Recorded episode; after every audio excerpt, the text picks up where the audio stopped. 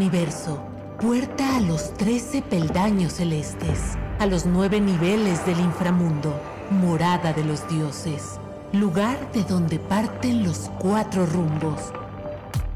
Tuvo una altura aproximada de 16 metros y una superficie de casi 675 metros cuadrados. Estuvo construida principalmente con tubería, algunos materiales plásticos reciclados y detalles en fibra de vidrio, además de una cubierta para prevenir incendios. Sobre ella se proyectó un espectáculo de luces que hacía un recuento de la desventura indígena durante la conquista y su lucha por preservar su cultura. Se trata de la maqueta monumental del Templo Mayor y el espectáculo Memoria Luminosa, que se expuso entre agosto y septiembre en el Zócalo de la Ciudad de México en conmemoración de los 500 años de resistencia indígena. Pero desde su instalación surgió una duda. ¿Cuánto costó? Corriente Alterna obtuvo esta respuesta por medio de solicitudes de información oficial. La Dirección General de Grandes Festivales Comunitarios de la Secretaría de Cultura del Gobierno de la Ciudad de México informó que la maqueta, mejor conocida como Hueito Cali, junto con el espectáculo de luces, tuvo un costo total de 17.928.790 pesos, con 52 centavos, masiva. Tan solo la maqueta de AAA costó 16.132.030 pesos y 52 centavos, mientras que el espectáculo de luces y sonido tuvo un costo de 1.796.760 pesos masiva. El proyecto se presentó oficialmente el 28 de julio en una videoconferencia a cargo de Alfonso Suárez del Real, jefe de la oficina de la jefa de gobierno. La maqueta monumental que el 13 de agosto se va a, este, a inaugurar y se va a ofrecer como el centro de eh, esta gran conmemoración. Es una reproducción fiel de conformidad a las indicaciones del Instituto Nacional de Antropología e Historia de lo que fue el Huey Teocali o el Gran Teocali de México Tenochtitlan. Un día antes de la inauguración, Vanessa Bojorques, titular de la Secretaría de Cultura de la CDMX, declaró que el proyecto se haría con capital privado, aunque no se especificó el monto del mismo.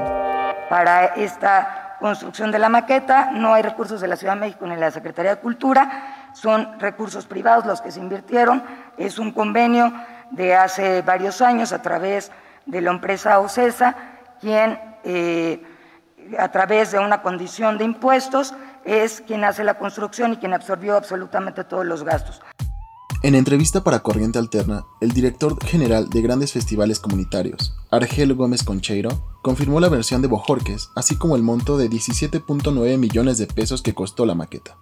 Quien realizó la maqueta y el espectáculo Memoria Luminosa es OCESA, eh, a través justamente de este convenio.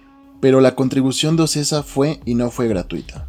El convenio dice, en su tercera cláusula, que los costos absorbidos por la empresa por actividades como la maqueta monumental, de ser procedente, podrán ser consideradas para el cumplimiento de las obligaciones fiscales de OCESA o de sus subsidiarias.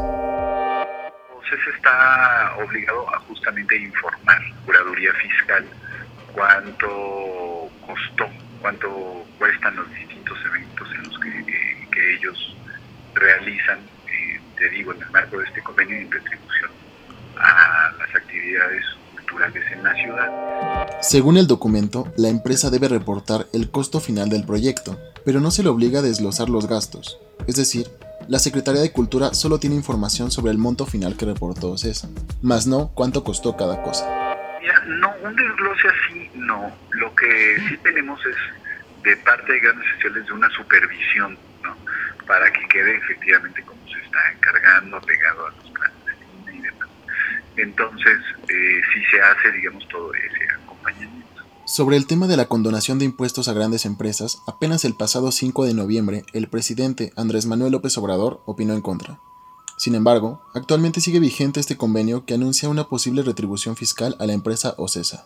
Entonces, ¿qué fue lo que hicieron durante el periodo neoliberal? saquear, robar. ¿Qué no es corrupción el que una empresa, un banco, no pague impuestos? ¿Qué no le está robando al pueblo? Imagínense, si a una empresa le condonan 20 mil millones de pesos, pues esa cantidad ya no ingresa a la hacienda pública, no se puede utilizar para impulsar la educación, para garantizar el derecho a la salud, para promover el desarrollo, para combatir la pobreza. Ese es un robo vil.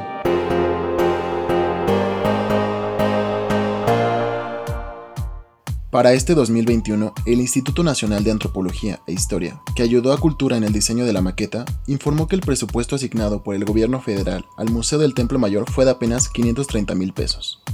Es decir, el verdadero Templo Mayor tuvo este año un presupuesto equivalente a solo 3% de lo que costó su imitación.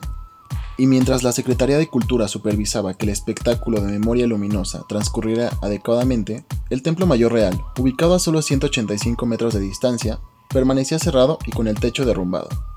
Pues desde hace 7 meses no se permite la entrada debido a que las fuertes lluvias tiraron el techo de la Casa de las Águilas.